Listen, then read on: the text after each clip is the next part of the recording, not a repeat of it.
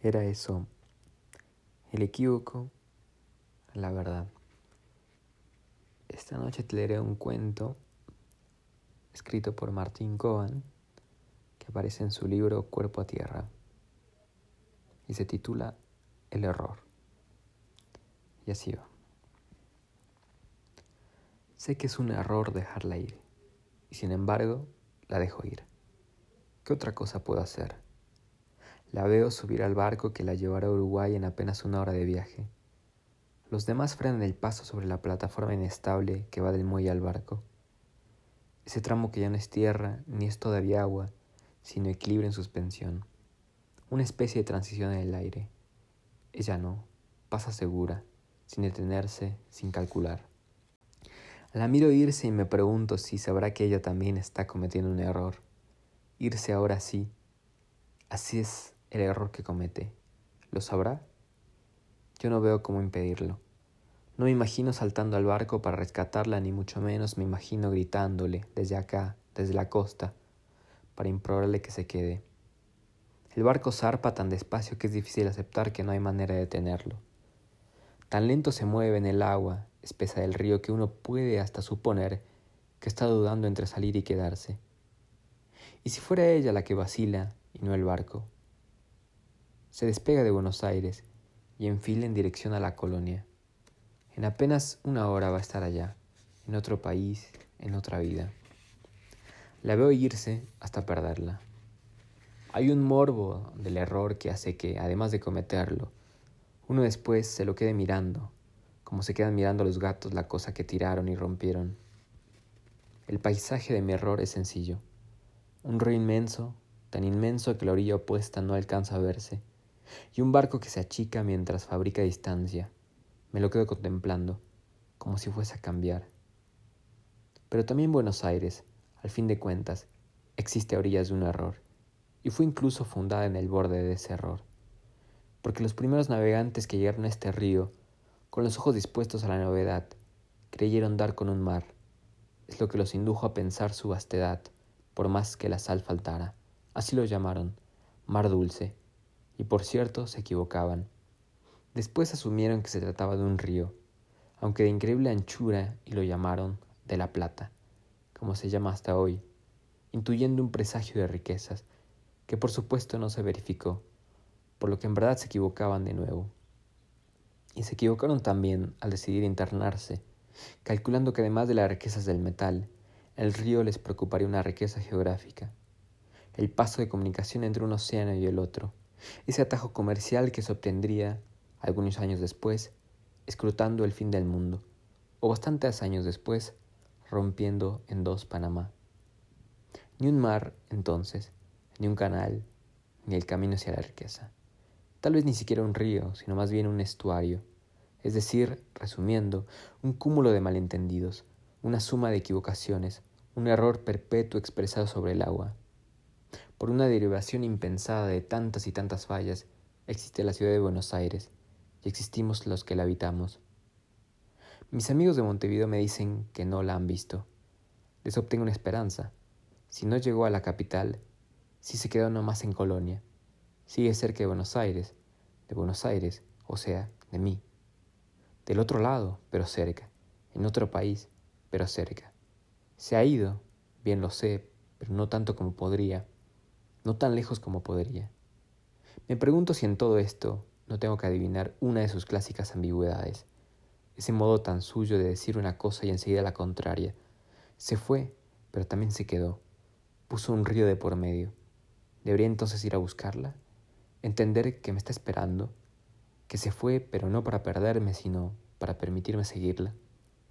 En todo esto me quedo pensando, cuando empieza a soplar un viento norte. Todo este día soplo, y soplo toda la noche. Empezó un día nuevo y todavía seguía soplando. El viento norte trae calor y un aire muy fatigado y seco.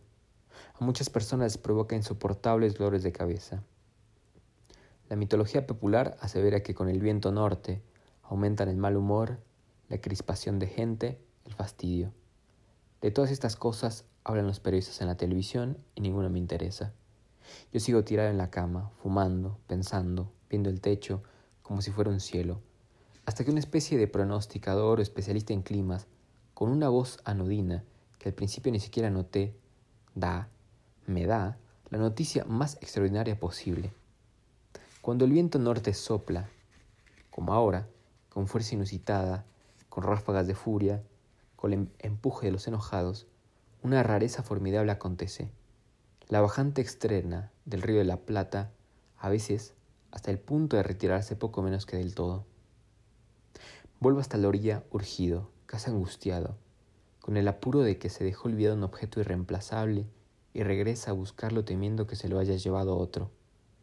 ¿Qué busco? Busco el río. Si encuentro, extasiado, algo mucho mejor que el río.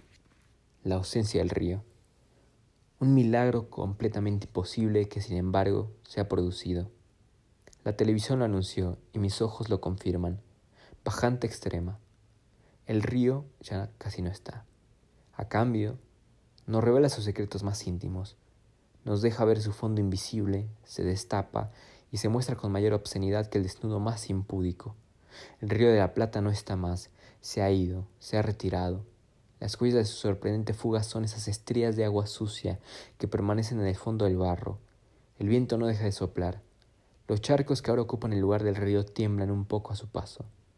Los viejos pescadores de la costanera de Buenos Aires se quedaron sin objeto. Recogieron con resignación sus rieles, sus anzuelos, sus carnadas. Sin embargo, no se van. Nadie sabe mejor que ellos que estamos ante un hecho histórico. Lo retiene ese acontecimiento excepcional tanto más que la ilusión de la pesca. Conversan entre ellos, cotejan bajantes. De una tan extrema como esta, ninguno tiene memoria. Conocen cada tono del río, recuerdan cada variante del río, pero su lecho lo ven hoy por primera vez. La curiosidad y el pudor se mezclan en cada uno. En parte miran y en parte no pueden más que apartar la mirada. Uno de ellos, según parece, dispone no solamente de recuerdos, sino también de lecturas. Es otra forma de la memoria. Con tono profesoral, como orgulloso de poder saber más de lo que saben los viejos, dice que una bajante como la de hoy registra un solo antecedente en la historia. Fue en el siglo XIX. Los cronistas la sentaron perplejos. El nivel del agua bajó hasta tal punto que resultó perfectamente posible cruzar hasta el Uruguay a pie. Caminando, se asombró uno. ¿Los cincuenta kilómetros? ¿Caminando? Sí, confirmó el erudito, en unas diez horas. La frase no estaba dirigida a mí, pero solamente para mí adquirió un sentido completo. La escuché como una orden que me dirigiera al destino. Hasta entonces no había pensado en cruzar yo también Uruguay, tomando convencionalmente un barco. Pero el río sin río, el río pisable, se convertía en un verdadero camino, una señal elocuente y personal, una invitación tan clara como ineludible. Salté al barro, al fondo despejando del río. Empecé mi caminata recta, segura, convencida que me llevaría hasta Colonia, Uruguay. Es cierto que el suelo blando, esponjoso de humedad, ralentizaba mi paso modesto, pero no es menos cierto que mi entusiasmo señalado y el impulso concreto del incesante viento norte compensaban ese contratiempo. Mi ritmo al andar era bueno. Algunos restos de agua, charcos grandes o lagunitas, me obligaban cada tanto a dar un cierto rodeo pero en lo sustancial se repetía el hecho insólito del 19, la posibilidad de cruzar a pie desde una orilla hasta otra. Pensé de repente en un mar, pero no en el mar dulce que supusieron los conquistadores de España. Pensé tanto mejor en el mar rojo que consta en la Biblia, y en el prodigio de la voluntad divina que hizo que las aguas se abrieran y fuese posible pasar caminando. El río de Buenos Aires hoy me abre paso a mí. Avanzo como los destinados. Al cabo de algunas horas, llego hasta esa zona perturbadora en la que ni una costa ni la otra alcanzan a verse, ni el lado argentino ni el lado uruguayo. Al cruzar, como se estila en barco, es el tramo que suscita la impresión de navegación absoluta, el momento en que no se puede creer que un río pueda ser tan inmensamente ancho. Caminando, como voy, en mi travesía impar, la impresión es un poco distinta. Me siento en un desierto de barro. Estoy en un desierto de barro. Procedo como se aconseja hacer a quienes cruzan desiertos. Mantener la línea recta, sin torcerse en el trayecto. Sé bien que allá enfrente está Colonia. Sé bien que allá en Colonia está ella. ¿Me canso? empiezo a sentir que me canso. Cada paso me cuesta más y calculo que rinde menos. Razono que si eso pasa es lo más lógico, y de ese modo me tranquilizo. Pero esa tranquilidad tan solvente, de esa forma conseguida no tarda en desvanecerse, y en su lugar sin demora, con la solidez de las evidencias, se instala la desesperación, la más brutal e irrevocable desesperación, porque a poco de avanzar descubro que no es mi cansancio, aunque exista, lo que vuelve más despaciosa mi marcha, es que el viento que me impulsaba ha dejado de soplar. No hace falta ser muy conocedor en la materia para entender las consecuencias de lo que está ocurriendo. Si el viento cesa, si el viento en efecto ya cesó, el río va a volver a subir. De hecho, mis pies, al progresar, ya apartan más el agua que barro. Me doy esta explicación, esta esperanza. Tal vez encuentro más agua en esta parte porque ando por la mitad del río más o menos, donde el cauce ha de ser, por lógica, más profundo. Pero no, me engaño, sé que me engaño. Esto es el río que vuelve. ¿Para qué me sirve correr? Para nada, pero corro. ¿Para qué me sirve gritar? Para nada, pero grito. Tropiezo y caigo, zapico agua. Porque ya camino en el agua. Sigo sin ver ninguna de las dos orillas del río. Tengo el agua por las rodillas. ¿Para qué me sirve llorar? Para nada, pero lloro. ¿Para qué me sirve rezar? Para nada, pero rezo. El río regresa embrollado, turbulento, en remolinos. Ya no es tan fácil saber si uno avanza en línea recta. El aire, en cambio, se ha quedado quieto del todo. Ni una gota de viento siquiera. Tengo el agua por la cintura. Me parece ver costa a lo lejos. Me pregunto si será verdad o me confundo. Me parece ver colonia allá a lo lejos. Me pregunto si acierto o si me engaño. Me parece verla a ella, allá a lo lejos, esperándome en silencio. Así descubro que estoy delirando. Tengo el agua por los hombros. Yo soy muy buen caminante, pero no un buen nadador. Por eso mis pies, angustiados, buscan el piso y no lo encuentran. Empiezo a dar brazadas torpes, les saco pasadas. Trago agua, mucha agua. Y es verdad, el río de la Plata es dulce, es un mar dulce. Y en cierta forma es un mar rojo también, tal como lo pensé hace un rato. Pero en algo, por lo visto, me equivoqué. No soy el judío de ese mar, soy el egipcio. Según parece, ese fue mi error.